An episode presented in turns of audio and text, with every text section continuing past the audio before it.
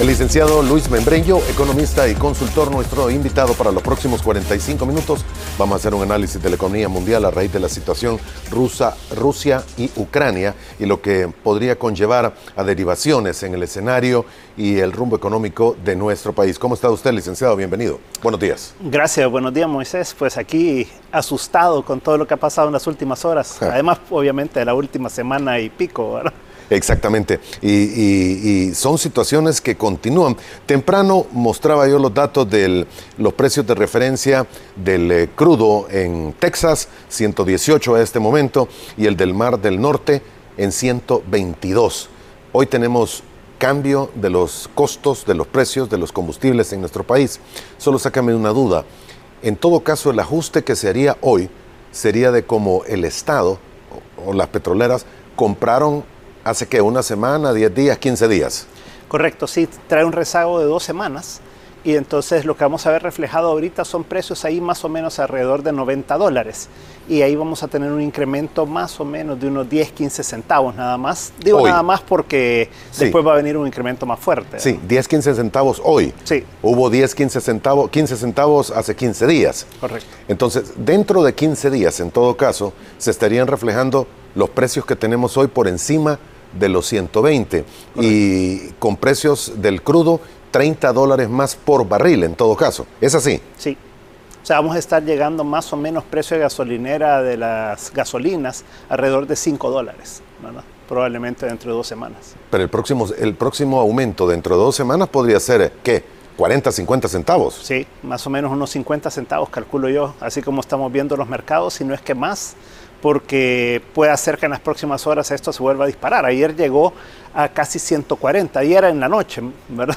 Llegó a casi 140 cuando abrieron los mercados ah, asiáticos y, luego se moderó un poco con los mercados europeos y, y, ya con Estados Unidos vamos a ver cómo abre esta mañana, pero está arriba de 120 el Brent y alrededor de 120 el West Texas, ¿verdad? que es el de referencia para nosotros. Entonces, son precios que el problema no es que algo toque un máximo, ¿verdad? Por ejemplo, ayer tocó, yo, lo vi a 135 el Brent y a 132 más o menos el West Texas hace como 12 horas, digamos. Y, y entonces no importa cuánto toca de máximo, sino cuál es el promedio en el que se mantiene, ¿verdad? Entonces, el problema es que estamos viendo precios que se están manteniendo ahí alrededor de, bueno, entre 100, digamos, y, 130, si pudiéramos hacer un rango, ¿verdad? Y ahora entre 120 y 130 que podría ser todavía más alto dependiendo de qué pase en, los en las próximas horas y días con Venezuela, con Irán, el acuerdo nuclear que está queriendo hacer Estados Unidos, y con la decisión que tome Europa, porque lo que se está esperando es si Europa va a apoyar el embargo de Estados Unidos o no. Hasta ahora solo es Estados Unidos que está haciendo el embargo, pero si Europa llegara a sumarse a esto con los costos que esto le implica a Europa, entonces sí podría ser un impacto que hay instituciones financieras que están calculando que el año podría cerrar en 180 dólares el precio del barril, ¿verdad? 180. 180 está calculando algunos em, analistas. Entonces, el problema es que la oferta de producción, digamos, había, ya estaba por debajo de la demanda antes de todo esto. Y con todo esto... Producto de la pandemia.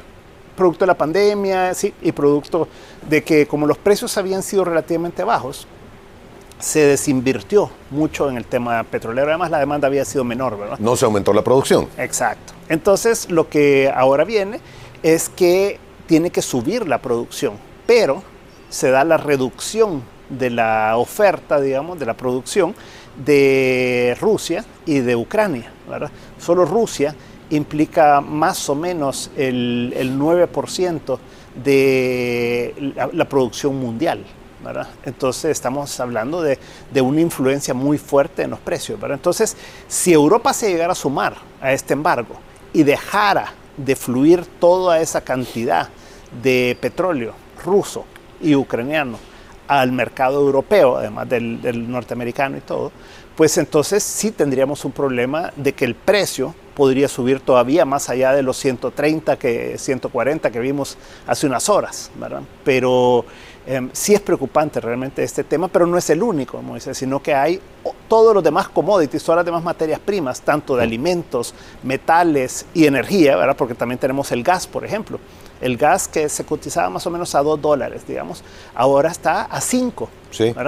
Entonces, eso lo que implica es que el costo de generación de calefacción, por ejemplo, para Europa ¿verdad? o Estados Unidos, se eleva y además para la generación de energía eléctrica para muchos países que basan en, gas natural eh, la producción de energía eléctrica, entre otras cosas.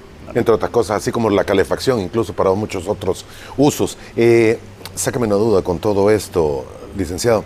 Eh, los precios definitivamente no se ve algo que pueda tenerlos a menos que hubiese una, una, una solución, pero se mencionó durante el fin de semana que Rusia había suspendido la venta de gas y combustibles a Europa. Yo no sé si fue una amenaza o fue un hecho. Si hubiera sido un hecho, creo que hubieran más disparos. Eh, y fue solamente una amenaza que en respuesta a las medidas que están siendo aplicadas como sanciones por parte del oeste. El problema aquí, Moisés, es, y si lo vemos en el contexto geopolítico, ¿verdad? es que Europa es demasiado dependiente de Rusia. Entonces estaban generando todo este nuevo gasoducto también para Alemania en particular, que se paró y a pesar de que ya está terminado, no va a comenzar a funcionar. Pero además está todo el otro gasoducto que pasa por Ucrania, nada menos, de gas que viene de Rusia hacia los demás países europeos, no solo hacia Alemania, sino los demás. Hay países que el 60% de lo que necesita para consumir viene de Rusia. Otros países 40%, etcétera. Entonces es una influencia muy grande. Entonces aquí lo que se está diciendo es, bueno, ¿cuál es la alternativa? Entonces dicen, hay dos alternativas. Reducir las sanciones que tienen hacia Venezuela, y el otro es que hay un acuerdo nuclear con Irán y que le suelten a Irán la, restricción de poder exportar petróleo. El problema es que aquí se hace un harakiri también el mundo, en el sentido de que usted va a llenar de plata a Venezuela y a Irán y usted no sabe qué van a hacer con esa plata. O sea, puede hacer que Irán salga a desarrollar más su programa nuclear y que esto termine teniendo peores consecuencias, que es lo que ha pasado con Rusia, ¿verdad? Que, que a Rusia lo han llenado tanto de plata comprándole em, gas eh, y petróleo a los países europeos y que ahora no pueden dejar de hacerlo, ¿verdad? porque se quedan sin el abastecimiento, pero esto le ha permitido a Rusia tener esas reservas, que se las han también congelado, ¿verdad? pero le ha permitido armarse y tener toda esta infraestructura militar con la que está atacando a Ucrania. Entonces, como que el, Estados Unidos y, los países europeos deben de pensar muy bien qué es lo que van a hacer, ¿verdad? Porque em, puede salir algo más complicado si salen a, fortalecer a países como Irán y como Venezuela. Otro tema que surge es la reserva que pudiese tener Estados Unidos y que pudiese liberar parte de ella, pero no será factor determinante y total. Lo que pasa es que la demanda llega a un poco menos de 100, de 100 millones de barriles al día. Esa es la demanda del mundo, ¿verdad? Alrededor de, creo que son como 94 millones. Entonces, em, estaban diciendo que, y dijeron, y, creo que ya lo hicieron, que iban a liberar 30 millones de galones de la reserva de Estados Unidos y 30 millones de la reserva de Europa. O sea, 60 millones, pero eso no alcanza ni para un día. Entonces, no tiene impacto. O sea, es un impacto mediático, suena grande, pero para lo que consume el mundo de petróleo al día, ni siquiera puede abastecer un día a la demanda mundial.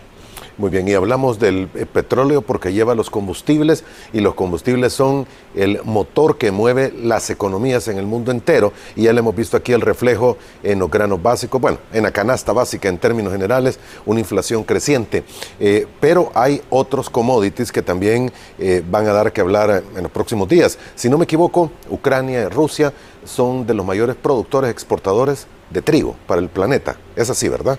Más o menos el 30% de la producción mundial viene de estos dos países. Entonces, el trigo, que un precio normal, digamos, puede ser como 300 a 400 dólares por bushel. Y, lo que había subido era más o menos antes de, la crisis, como a 700, en algunos momentos había tocado 800, que ya era caro, ¿verdad? Y ahora estamos hablando de casi 1300, ¿verdad? O sea, hmm. es un incremento de una magnitud Em, demasiado grande para que la puedan asimilar las empresas que venden el, producto, que, o sea, que lo transforman a harina para que pueda hacer después pan, no pueden asimilar un incremento tan grande. Entonces, esto lo que va a hacer es que se tiene que trasladar gran parte de ese incremento de precio al consumidor. Y esto obviamente va a afectar mucho a todas las personas que quieran comprar pan y, cualquier otro derivado de la harina. La inflación en este momento en el país, ¿en cuánto se calcula? Pues el último dato que tenemos es del mes de enero, que fue de 6.5%. Yo esperaría que hoy o mañana deban conocer ya el dato de febrero y probablemente va a ser arriba de eso, O sea, yo creería que, que va a andar en 7, 7 arribita, ¿verdad? La inflación de febrero. 7 puntos porcentuales. Sí. La inflación de nuestro país. Sí. ¿Qué significa eso en términos de, de un salvadoreño común? El problema, Moisés, que, que tenemos es que es tan galopante esto de los incrementos de precios y es tan generalizado que esto eh, significa un empobrecimiento del, salvadoreño común y corriente. O sea, cuando usted viene y, se le sube el pan, se le sube los huevos, eh, el, pollo, el cerdo, la carne y, todos los demás productos que se transportan, vegetales, etcétera, y, los demás derivados de, todos estos productos, pues entonces es, un golpe tan grande a, la canasta básica, pero a la canasta más ampliada también, que esto tiene un impacto seriosísimo sobre la capacidad de los salvadoreños de poder adquirir las cosas básicas. No hablemos de las demás, o sea, porque si usted va a la construcción, por ejemplo, y vemos que el cobre ha tocado los 5 dólares la libra en las últimas horas, que es un precio históricamente alto, ¿verdad? No hablemos del aluminio, del paladio, de otros que también han tocado históricos altos. Entonces, ya los incrementos de precios que estamos viendo en los materiales de construcción, que son altísimos, entonces se van a todavía exponenciar más. Usted ve, por ejemplo, para la agricultura, los fertilizantes. Los fertilizantes que antes un saco de 200 libras costaba 50 dólares, hoy cuesta 120 dólares de fórmula. Entonces, todo eso, Moisés, e, es un efecto que, va a llevar a una espiral de precios hacia arriba en los próximos meses. O sea, no, no solo es ahorita, sino que es un proceso que va a ir acelerando. ¿Y qué es lo que después autogenera todo esto? Es como a la gente no le alcanza, hay que subir salarios al subir salarios se nacionaliza la inflación, digamos, porque primero viene de fuera, ¿verdad? Con todos estos incrementos de precios, pero usted la valida cuando ya vienen los incrementos de salarios, que es lo que está pasando en Estados Unidos. Y cuando eso se valida, se enraiza la inflación, o sea, se queda por más tiempo ahí, porque entonces se vuelve un problema, ¿verdad? Que suben los precios, a, los ciudadanos no les alcanza el dinero, entonces suben los salarios, los salarios hacen que vuelvan a subir los precios, ¿verdad? Porque las empresas tienen mayores costos y demás, ¿verdad? Y eso hace que después tengan que subir salarios, etcétera. Entonces se vuelve un problema repetitivo y recurrente de más largo plazo que algo puntual que pudiera ser, digamos, por eh, un mes o, dos o tres meses. Cuando hablamos de que hay expectativas de ciertos analistas del mercado petrolero de que puede llegar a 180 dólares el barril a hmm. fin de año, no están diciendo este mes, ¿verdad? ni el próximo. Están hablando de, un proceso que es posible que dure mucho más tiempo de lo que, de lo que quisiéramos que sucediera. El doctor Castaneda del ICEFI mencionaba la semana pasada que podríamos estar hablando ya de estanflación o sea, no hay crecimiento, pero sí hay una inflación, un crecimiento estacionario, quieto, congelado, pero todo está subiendo de precio. Entonces, ¿cómo hace el ciudadano común? Que es básicamente el ejemplo que usted nos ha dado. Mm. El problema, Moisés, es que se comenzó hablando hace más o menos tres semanas, un mes, sobre el proceso de esta inflación, ¿verdad? Y, ahí se, decía, bueno, tal vez, quién sabe, lo más probable es que no, pero ahí está la posibilidad. Hoy yo le diría que la probabilidad es mayor del 50% de que va a haber un proceso de esta, de esta inflación. ¿Qué quiere decir eso? Quiere decir que hay economías que se van a ir a recesión, o sea, que ya no van a crecer, sino que van a decrecer. Va a haber economías que no solo van a decrecer en su producción y por lo tanto los efectos que eso tiene sobre los ingresos de las personas y todo, sino que además con un proceso de inflación muy alto.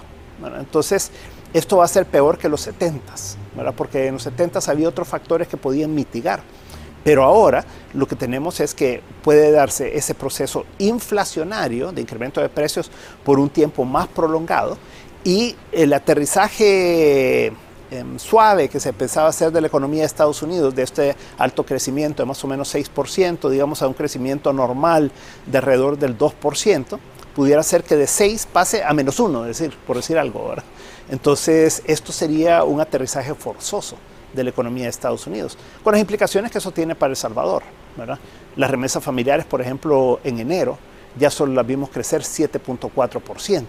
Esto es ya un, crecimiento normal, digamos, que es muy diferente que lo que vimos el año pasado. El año pasado las remesas familiares terminaron creciendo más o menos 27% en el año. Y eso fue un récord, ¿verdad? 1.500 millones de dólares adicionales que entraron al país. Entonces, esto lo que, lo que generó es un boom de consumo en El Salvador. Uh -huh. Y por eso vimos esa tasa de crecimiento tan fuerte, principalmente en el segundo trimestre del año pasado. Después fue aterrizando, pero la última cifra que tenemos del Banco Central, del indicador de variación de la actividad económica, es 1% en diciembre. Y cifras que yo he visto de enero, de la encuesta de FUSADES, por ejemplo, de la actividad económica, nos da que enero probablemente fue más cercano a cero el crecimiento.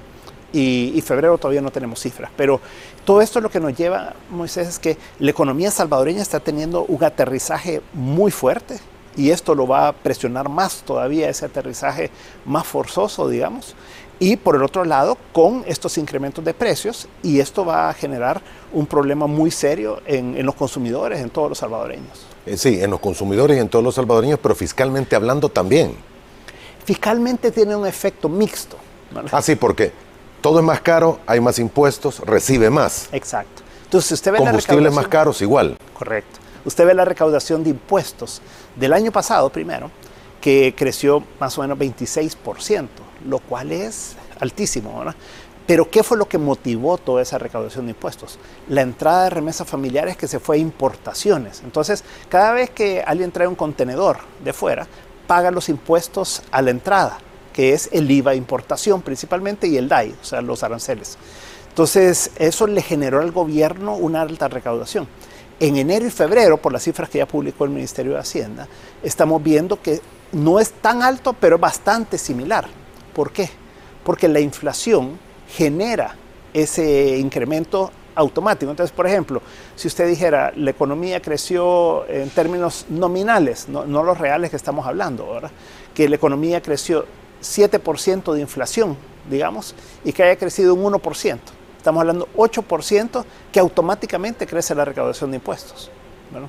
Pero ese es un promedio. Entonces, uh -huh. pudiera ser que en los productos que entran al país haya un, un, proceso inflacionario, digamos, que le incrementa la recaudación de un 15%, por decir algo. Entonces, ese 15% es el mínimo que va a crecer la recaudación este año más lo que pueda generarse a través de, mejor recaudación y todo.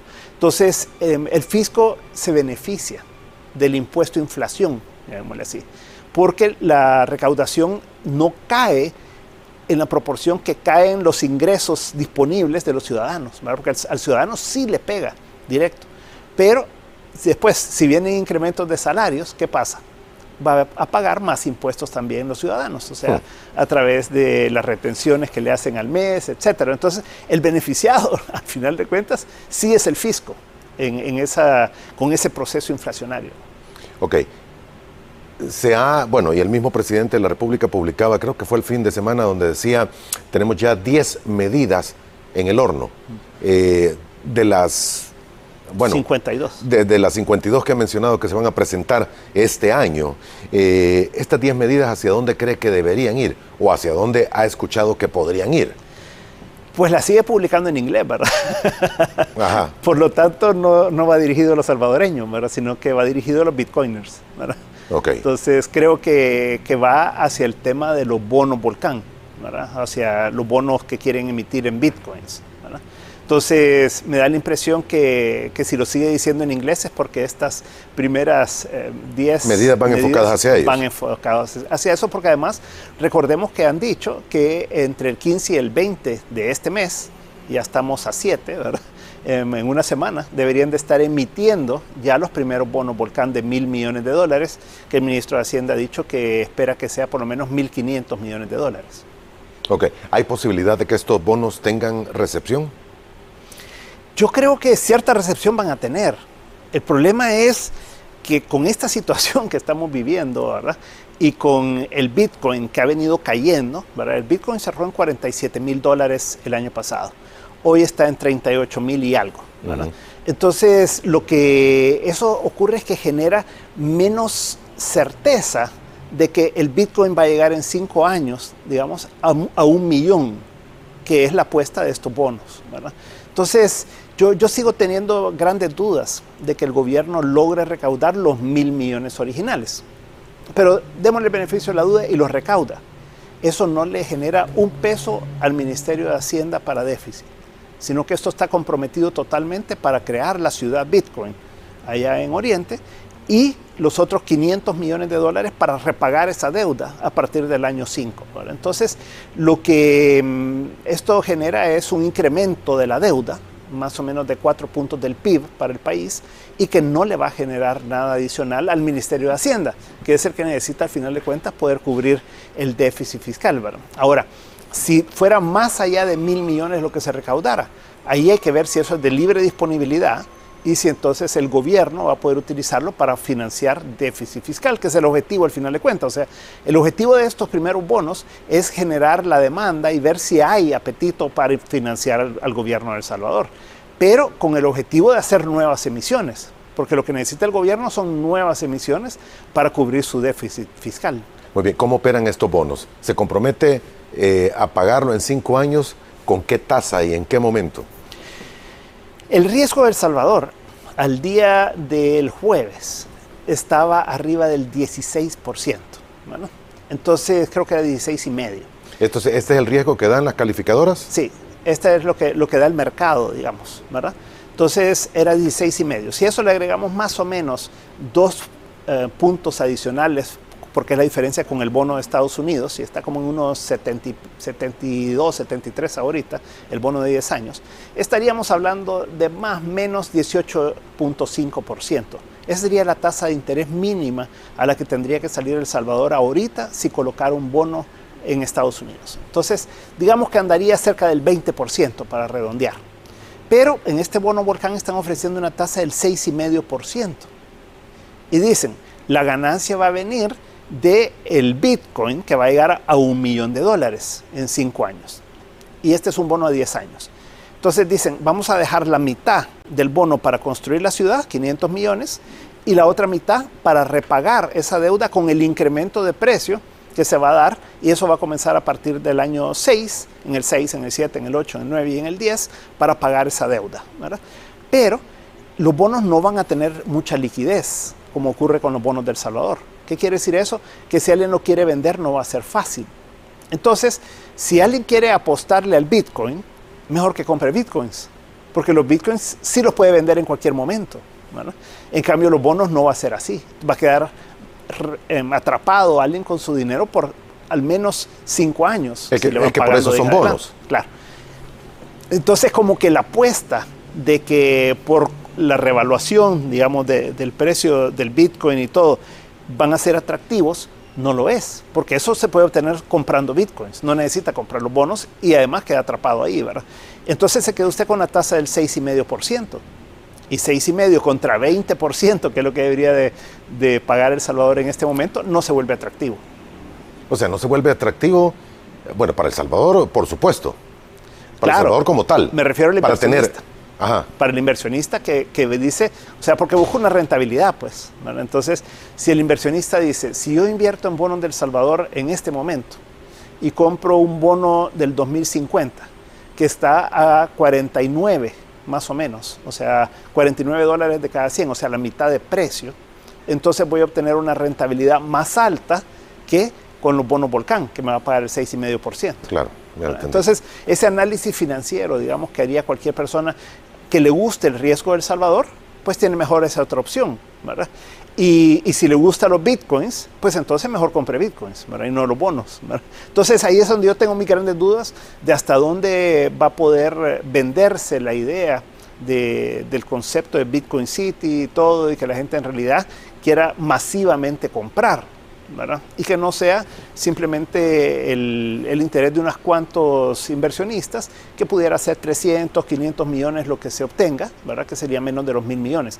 Pero primero tienen que crear el ecosistema, digamos. O sea, tienen que crear estas leyes que estamos hablando, tienen que crear una bolsa de valores, tienen que crear la custodia de estos bonos, tienen que generar confianza de que no va a ser un bono local, porque después con los bonos locales sabemos lo que pasa, ¿verdad? Cuando los gobiernos no pueden pagar, como el caso de Salvador, simplemente le dicen al tenedor de los letes, por ejemplo, de los CETES, no, hoy refinancieme, ¿verdad? Y, otro año más, ¿verdad? Entonces, em, ese problema de cuando un país está tan sobreendeudado, no puede pagar sus deudas en el, en el plazo que se establece, y como es local, le resulta fácil ampliar los plazos. Ahora, la idea de los bonos es arriesgada, pero es aventurera y también pero es primera que se da de este tipo, por lo menos con bonos Bitcoin. Sí. Podría ser una sorpresa. Claro, o sea... Podría, ser, podría ser el boom de las criptomonedas, o me equivoco. El problema, Moisés, es que... Bueno, es que no es criptomoneda, ¿verdad? Sí, el problema es que en este momento lo que está ocurriendo en el mundo no favorece esto, ¿verdad? O sea, eh, esta guerra em, ha generado un cambio total, ¿verdad? Y además tenemos la reunión de la Reserva Federal de la próxima semana. Y la Reserva Federal va a tener que tomar una decisión sobre las tasas de interés. Si la Reserva Federal sale a incrementar las tasas de interés, digamos, en un cuarto de punto, pues las decisiones de inversión son de un tipo. Pero si es medio punto, las decisiones de inversión van a ser otras. ¿Qué quiere decir eso? O sea, quiere decir que los, los activos más riesgosos, como las acciones, como los eh, criptoactivos, se vuelven menos atractivos y por eso que usted ve que caen los precios de las acciones y de los criptoactivos.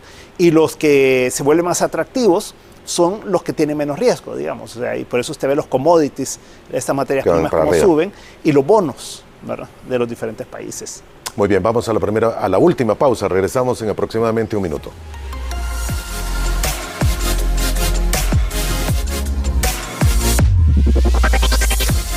Muy bien, gracias por continuar con nosotros. Parte final de nuestro programa, licenciado Luis Membreño, economista y consultor. Sáqueme de una duda, ya el tiempo que tenemos es corto, pero eh, será el mejor momento estratégica, política y económicamente hablando emitir bonos Bitcoin, esta novedad de bonos, en un momento como el que se vive actualmente con la guerra Rusia-Ucrania y el disparo de los precios del petróleo y todo el resto de situaciones que hemos hablado durante este programa? Yo creo que ya era una apuesta bastante atrevida y, era riesgoso, digamos, pero tenía ciertas posibilidades de, tener éxito cuando lo anunció en noviembre del año pasado, ¿verdad? que las circunstancias del mundo eran totalmente diferentes.